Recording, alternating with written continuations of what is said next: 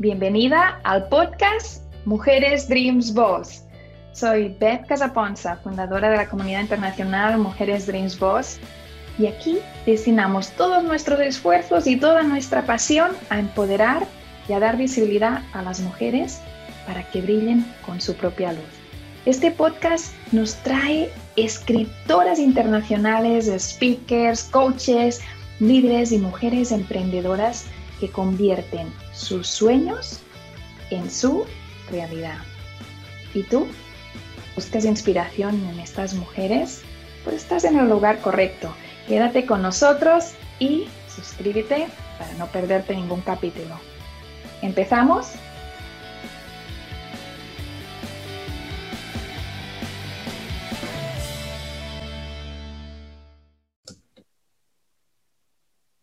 Muy bienvenidos al podcast Mujeres Dreams Boss. Soy Beth Casaponza y te hablo desde Indianápolis, pero nací en Barcelona. Y hoy vamos a viajar a mi tierra. Hoy vamos a viajar no solo a Barcelona, sino un poquito, un poquito, es muy poquito. Bien, visto desde lejos, es muy poquito. Nos vamos a ir a Bellaterra. Muy bienvenida, Montserrat. Un abrazo pues virtual, hasta que yo viaje o tú viajes y crucemos el charco, nos toca darlo virtual. Muy bienvenida al podcast Mujeres Dreams Boss. Es un honor poder tenerte aquí. Vamos a decirle a nuestra audiencia que se quede porque vamos a hablar de música y vamos a hablar de educación. Muchas gracias por estar hoy aquí. Gracias a ti, Beth. Una ilusión mía también reencontrarte después de tantos años y de entrar en este grupo de mujeres con grandes ideas e iniciativas. Un placer inmenso estar aquí esta tarde. Muchas gracias, Monse. La verdad es que ha sido un reencuentro. Tenemos que contarlo a la audiencia, porque con Monse hemos hecho muchas cosas. ahora ya conoces a Evelyn. Evelyn a veces cuando nos entrevistan a las dos juntas, dice, bueno, eh, Beth tiene una idea y yo le digo que sí, porque son ideas locas. Bueno, pues ideas locas de esas como también hemos desarrollado unas cuantas, pero hoy vamos a profundizar en las que tienes en este momento sobre la mesa, todo lo que estáis trabajando para las familias, para pues los padres y sobre todo para esta maravilla de, niños, ¿no? Todo lo que tenéis y que podemos encontrar en las plataformas digitales. Antes de ir al tema, porque lo vamos a hacer, se lo prometo a nuestra audiencia que se quede que lo vamos a hacer, me gustaría aprovechar que estás aquí en el podcast de Mujeres de Voz, Monse, y que te presentaras, que de alguna forma breve nos contaras quién es Monse, dónde vives, un poco sobre ti y a lo que te dedicas. Bueno, pues soy Montserrat, vivo en Bellaterra, donde trabajo también, donde llevo más de 30 años dedicada a la educación musical y donde he ido desarrollando un proyecto muy bonito, no sola, porque esto sería imposible, sino siempre muy bien acompañada de las familias, de mi familia también y de increíbles profesionales que he compartido a lo largo de este camino unos se quedan, otros se van, todos hacemos nuestra etapa, como también la hicimos con Beth, y cada uno deja parte de él, ¿no? Yo, em, bueno, soy musicóloga, pero de esto hace tantos años que me licencié que ya casi ni, ni me siento, ¿no? A lo que me dedico es básicamente a dirigir dos proyectos en los que he fundado. Uno es la el musical, un centro dedicado a la educación musical que está en Bellaterra, donde hay formación para maestros, escuela de música y también somos un conservatorio mm, de grado profesional para niños que quieren o jóvenes que quieren hacer los estudios superiores de música. Tenemos un programa de formación docente para maestros con un máster en educación de música y movimiento.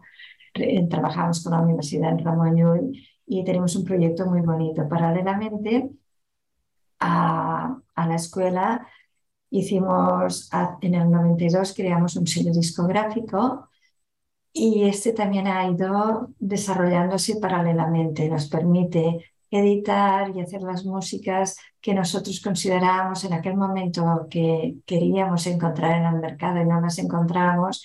Y luego también nos ha dado como mucha energía porque nos ha permitido investigar con los maestros que están aquí, y mm, publicar los resultados de, de nuestras investigaciones, hacer muchas músicas pensadas para música y el movimiento, hacer cuentos musicales para las familias, dar a conocer los grandes compositores de la música clásica para los niños, las obras de instrumentos para descubrir un instrumento, todo esto a través del cuento y la canción. Y para los maestros desarrollamos una colección que se llama sesiones pedagógicas de música y movimiento, donde ellos, a partir de un monográfico, encuentran músicas y propuestas para mm, realizar sus clases en la escuela. Estas músicas a la vez a ellos les abren un mundo infinito porque quien conoce a algún maestro sabe que son gente creativa y gente con muchas ideas, luego a partir de aquellas músicas ellos también hacen sus propuestas. Esto nos ha permitido hacer un colectivo de personas alrededor de la música aquí en Bellaterra, alrededor de la música y la educación, y creo que hemos desarrollado un proyecto bonito y muy interesante del que estoy terriblemente orgullosa. Y además está en proceso, Monse, está en proceso, porque cada vez que, que, yo entro un poquito y me abres la ventana, es más grande el proyecto, ¿no? Bueno, vamos haciendo este, este, fin de semana, hemos presentado mm, tres, tres propuestas nuevas. Una es para bebés, eh, son unas músicas, unas canciones para cantar a las rutinas del día, es de Marta Canellas y Gemma Baños, se llaman canciones diminutas. Eh, son canciones súper bonitas, unas para invitan al juego y las otras invitan a, hacer todas las rutinas porque cantando todo es más fácil. Aparte con los niños, al cantar desarrollas muchísimas cosas y creas un vínculo, yo creo, único. Luego presentamos otro que es para hacer música desde casa, que este está en proceso. Presentamos cinco propuestas a, través de una música con Eugenia Rus, ella es una persona con muchísima experiencia y una creatividad infinita y también presentamos su proyecto y luego otro para niños de siete años que es como una oda a la naturaleza que se llama Rawada. Es un cuento de una niña que se pierde en la Amazonia y y bueno, explica una propuesta para hacer con música con los cuatro elementos de la naturaleza. Es un proyecto también con las músicas preciosas. Este es de Marta Canellas, también los que la conocen saben que es una persona con gran sensibilidad. Todo esto lo vamos editando, lo vamos probando con los niños de aquí, lo trabajamos con los maestros a ver si, cómo lo adaptarían ellos. Y claro, al final salen proyectos que todos funcionan porque están muy probados, muy experimentados y, creo que es un material único, ¿no? Eh, lo tenemos todo en la web, pero cuando supe que estabas en este nuevo proyecto, la verdad es que todo lo que es en relación a ti me da como vidilla, porque sé que eres una persona muy creativa y vendrán como qué estar haciendo a ver. Pensé que era bonito explicarlo y compartirlo con tu gente, lo que estábamos haciendo, primero porque seguro que nosotros también aprendemos, pero también porque ahora cuando nos conocimos o cuando empezamos, bueno, ya el CD era un, artefacto moderno, pero ahora no hay CDs. Tenemos todo este material colgado en las plataformas digitales, tenemos todas las músicas en Bellaterra Música, están en cualquier plataforma, ¿no? Y a través de la web también podemos llegar con los materiales, tenemos distribución internacional, pero la distribución física es más complicada siempre porque justo quieres el libro que está agotado o el que no llega. Y, Luego si te lo tenemos que mandar nosotros a Estados Unidos, casi que te lo dictamos porque no sale a cuenta. ¿no? Y en cambio creo que con esto de, del mundo digital, pues también tiene cosas muy buenas y esta es una, que las músicas están en las plataformas y tenemos acceso todos fácil. Totalmente de acuerdo. Totalmente de acuerdo. ¿A quién estarían destinados los proyectos que estáis haciendo de forma internacional? Es decir, ¿estamos hablando a padres, que por supuesto a los niños, o estamos hablando también a profesores o escuelas de música que pudieran estar interesados en algún tipo de colaboración? Nosotros editamos en dos idiomas siempre, el catalán y el español. En Barcelona eh, se habla mayoritariamente el catalán, es nuestro idioma materno y visto desde América igual se ve distinto, pero aquí hablar, editar en catalán es como no hay opción a no hacerlo, ni queremos no hacerlo, ¿eh? porque realmente es la lengua materna de casi todas nuestras familias. Luego, cuando entras en nuestro canal, claro, todo lo tenemos en dos idiomas, en catalán y en castellano, en, español, ¿no? Em, tenemos algún cuento en, en, en inglés, pero poquitos, y ahora nos estamos encontrando que alguna maestra está traduciendo ella las canciones y las van colgando por las redes en portugués. Esto me encanta. Las músicas en portugués es muy bonito porque aparte, lo que os decía, igual es una maestra, hay algo, bueno, las que yo he visto tienen como mucha gracia, son muy talentosas y, lo han traducido y ellas mismas pues se han hecho un vídeo a ellas haciéndolo en su clase y esto es bonito. Nosotros respondiendo a tu pregunta, hacemos los materiales, hay dos líneas, una pensada para el público familiar y la otra pensada para maestros.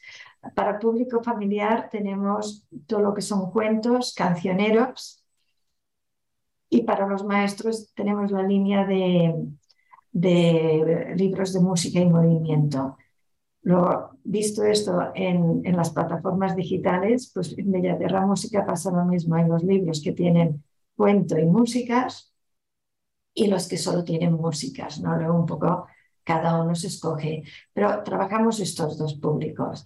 El profesor nuestro es profesor de 0 a 12 años, es de infantil primaria y también 0 a 3, ¿cómo se llama esto en, de llar d'infants, es 0-3, es antes del infantil, digamos. Infantil aquí en España al menos es 3 a 5 años, pues lo que es la guardería, no sé si se llama así también en Estados Unidos, sería kindergarten, ¿no? De, de, Con las edades nos entendemos en todos los países. Vamos a dejarlo de 0 a 3.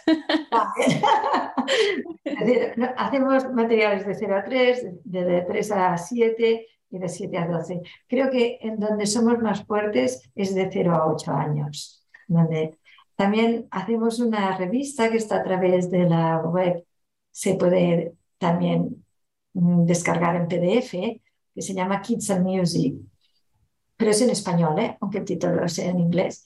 Y está pensado un poco para todos los públicos. Encuentras, mm, mm, para los niños hay dos páginas y el resto hay pues un artículo de interés, un poco imaginando una madre que tiene un niño y le gusta la música, pues artículos para qué te puede servir o cómo, qué puedes encontrar o si hago un viaje, qué cosas musicales puedo buscar. Bueno, está pensado un poco para todos los públicos. Nuestro público es generalmente gente que trabaja con, con niños de 0 a 10 años, 8, o con padres de esta edad.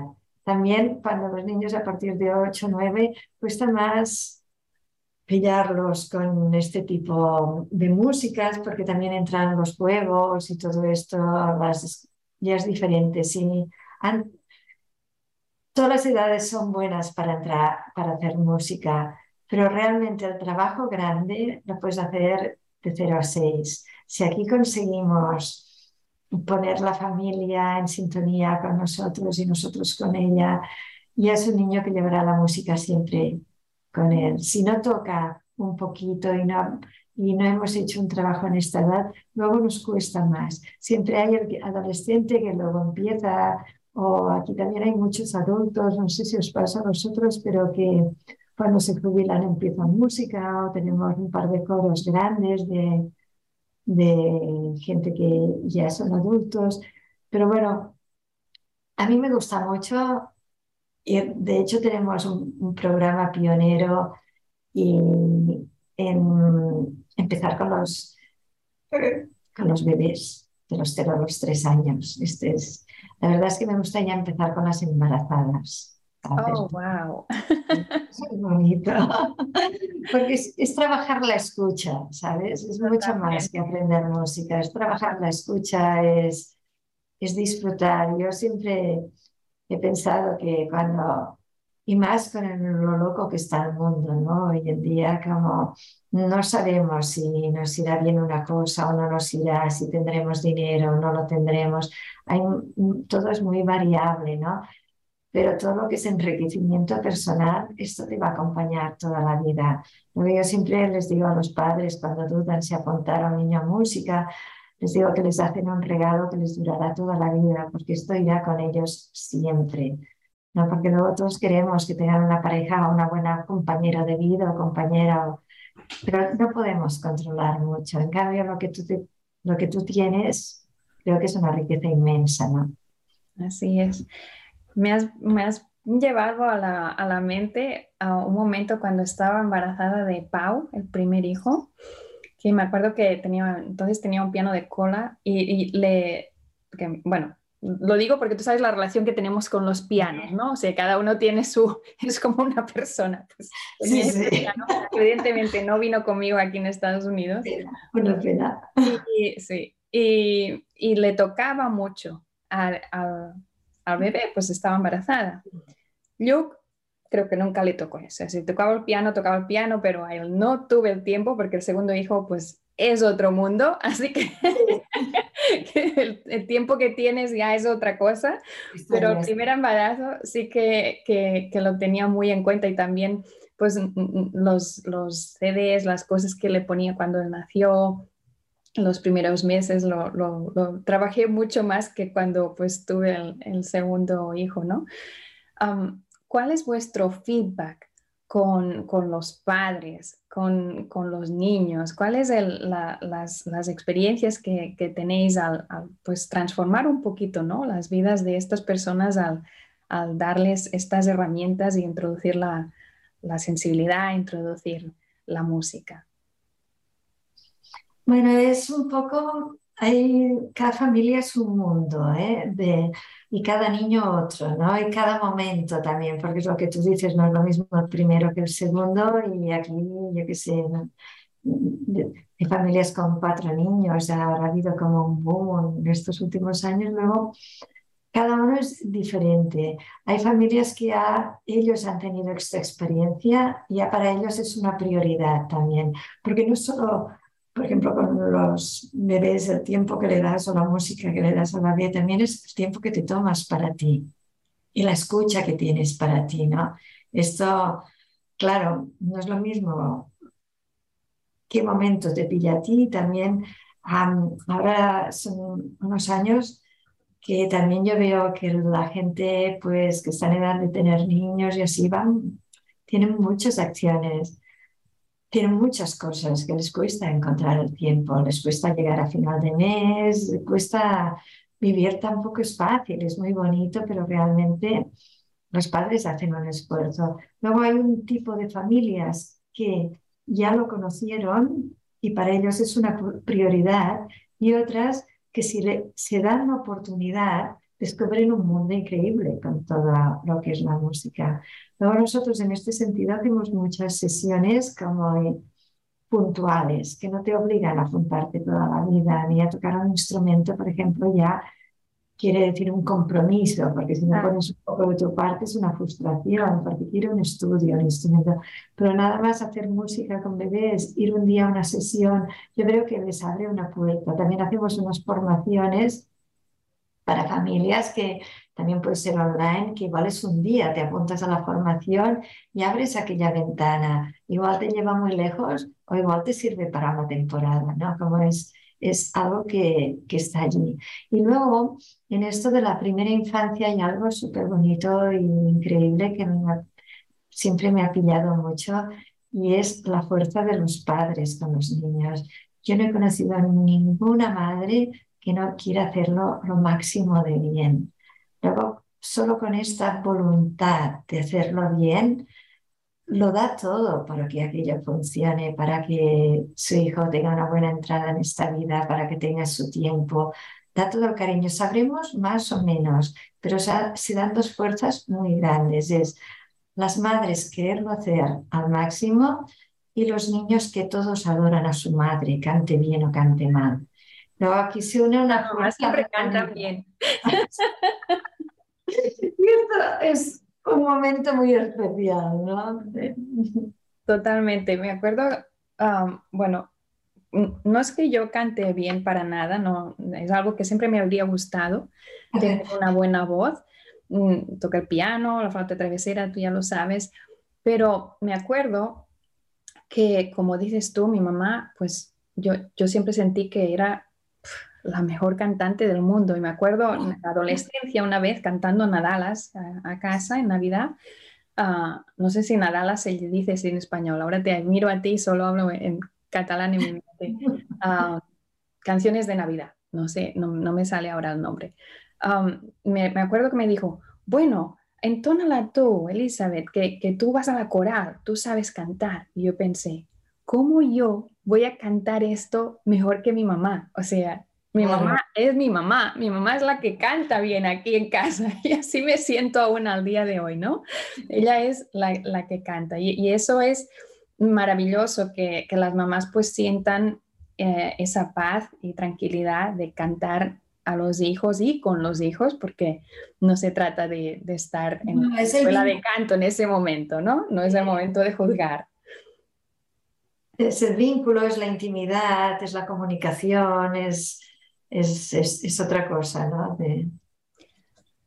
Cuando hablamos de los niños, ahora vamos a trasladarnos a ese bebé que está creciendo en un ambiente en el que se le acerca la música, mm, a ese niño que va a la escuela, que cuando sale viene a vuestra escuela y tiene la música y ¿cuáles dirías que son los principales, ah, ah, pues ah, eso, eso que hace que ¿Qué hace una diferencia en la vida de, ese niño que está creciendo? ¿Cuáles serían esos beneficios, vamos a decir, de, darle importancia, acercar el niño a la música? Bueno, la música tiene como la armonía, tiene la melodía, tiene el ritmo. Esto te pilla emocionalmente en diferentes grados, ¿no? La música creo que tiene una, nos comunica con nosotros a través de la emoción y esto ya te da otro lenguaje y otra, otra forma. Para mí lo más importante de la música es el trabajo de la escucha, ¿sabes? La escucha de uno mismo y la escucha del otro. Siempre he pensado que si nos escucháramos todos, también las respuestas serían otras, ¿no? Esto es muy importante este trabajo de la escucha. Aparte de esto, y la música va bien para todo, porque puedes a través de la música trabajar todas las áreas de la escuela, por ejemplo. Aparte, ¿qué pasa? Un niño que, no sé, que toca un concierto o que toca en una formación musical, aprende a dialogar con otros a la vez, diciendo cosas interesantes y con un sentido. Esto es una forma muy desarrollada de comunicación, ¿no? Aparte son niños que se suelen estructurar muy bien mentalmente, que tienen una capacidad de organizarse, que esto lo aprenden como de una forma natural. Desarrollan la memoria también mucho. Esto, y por encima de todo, el, el gusto estético, que es como el gusto por, por el arte ¿no? y, por, la sensibilidad. ¿no? Yo creo que, por ejemplo, aquí, que en la, en, la escuela, digamos, a los bebés les aporta unas cosas, a los adolescentes otras, ¿no? Pero creo que a, cada uno le ayuda en su manera, ¿no? Y luego para la vida es lo que te decía antes, ¿no? También nos dicen, por ejemplo, alguna madre o, padre, como es que, bueno, ya tiene muchos deberes en la escuela, si encima tiene que tocar un instrumento, ¿no? Pero si esto lo empiezas desde joven pasa, y él llega a un punto que ya, porque es la, la, a principio necesita un profesor que le estimule o que, bueno, siempre va bien ¿eh? un profesor que te estimule, pero al principio que el profesor te caiga bien y que haya química es muy importante, ¿no? Luego a medida que vas avanzando ya la propia música te pilla. Cuando tú tocas algo bien, ya te gusta aquel, ya sea aquel lenguaje que te gusta, ¿no? Esto mismo. Y luego yo veo que los adolescentes, los que ya tocan a un nivel, no quieren dejarlo. Primero porque les ha costado mucho llegar allí y luego porque les gusta. Luego también veo que son muy capaces de organizarse un horario por la tarde donde les cabe todo y casualmente los niños que están en escuela de música son los que sacan mejores notas en las escuelas de régimen general, por algo será también, ¿no? Esto no lo digo yo, es un tema que está investigado, ¿no? Por lo tanto, esta capacidad de organización, este trabajo personal, esta escucha y también toda la parte de sensibilidad que desarrollan, creo que es muy importante. Totalmente de acuerdo. A mí el, hecho de estudiar me llevó la disciplina, el organizarme, el priorizar, ¿no? También a, qué le dedicas el tiempo, cuándo, cómo, incluso dentro del estudio mismo de, de, de, lo que tengas que hacer de música, primero esto, por esta razón. Prioridades, ¿no? Sí. Totalmente de acuerdo contigo. Me encanta tenerte aquí, no te dejaría ir, pero se nos está acabando el tiempo. pero vamos a, volver, voy a, voy a pensar a, qué excusa me puedo inventar para volver a invitarte aquí en el podcast de Mujeres Dreams Voice, en alguna otra excusa de la Comunidad Internacional de Mujeres Dreams Voice, porque estáis haciendo un trabajo maravilloso y muy amplio estáis tocando, vamos a decir aquí, muchas teclas, ¿sí? tendríamos para hablar de muchos temas y desarrollarlos muy bien. Voy a dar gracias a nuestra audiencia que nos ha estado escuchando, que nos ha estado apoyando. Los voy a animar a que te contacten, que vayan también a la web. Ahora nos va a repetir las redes de la web para que puedan pues ponerse en contacto con vosotros si es alguna escuela de música o algún músico profesional. Piensa que en Mujeres de Voz tenemos de todo y más. Y vamos creciendo. Así que dinos tus redes sociales, dinos la web, lo que quieras promocionar por si alguien quiere ponerse en contacto con nosotros. Primero quiero darte las gracias, decirte lo contenta que estoy de haberte reencontrado y que espero que sí, que encontraremos excusas y maneras para seguir viéndonos. Agradecer a la audiencia que esté siempre, porque todo tiene sentido si hay alguien, ¿no? Y felicitaros, Elizabeth, por, la trayectoria, por todas las ideas, por hacer tantas cosas. Felicitarte a ti muy especialmente. Nuestras redes, la web es Bellaterra con B alta y doble L, Bella como bonita en italiano y en catalán, se llama así, es junto.com y en las redes nos encuentran por el arroba Bellaterra Música. Y aquí estamos, encantados. Muchísimas gracias, Monse. Abrazo virtual y cuando vaya a ver a mi familia, a mis amigos y a comer, porque no sabes lo que se extraña la comida de la tierra de donde naciste. Entonces te voy a llamar y nos vamos a ver. Pues muchas gracias y hasta pronto. Muchas, muchas gracias. Gracias por acompañarnos en el podcast de Mujeres Dream Boss. Es un honor para mí participar en este espacio. Mi nombre es Ruda Aguilar y junto con mi hermana Andrea Terán y nuestro equipo de trabajo The World Changers, te ayudamos a construir el camino a un futuro financiero fuerte, seguro y sin límites. No te quedes fuera y agenda tu cita ya. Es gratuito. Sí, así como lo escuchaste. Este es nuestro nivel de compromiso hacia ti, hacia tu familia y hacia nuestra comunidad. Te vemos pronto. Me encantaría saber tu opinión sobre el tema de hoy. Te leo en los comentarios y si te ha gustado, pues recuerda darle me gusta, darle like y compartirlo para que más mujeres puedan enriquecerse y empoderarse y conocer a estas mujeres que forman nuestra comunidad internacional, Mujeres de Voz y aprender juntas.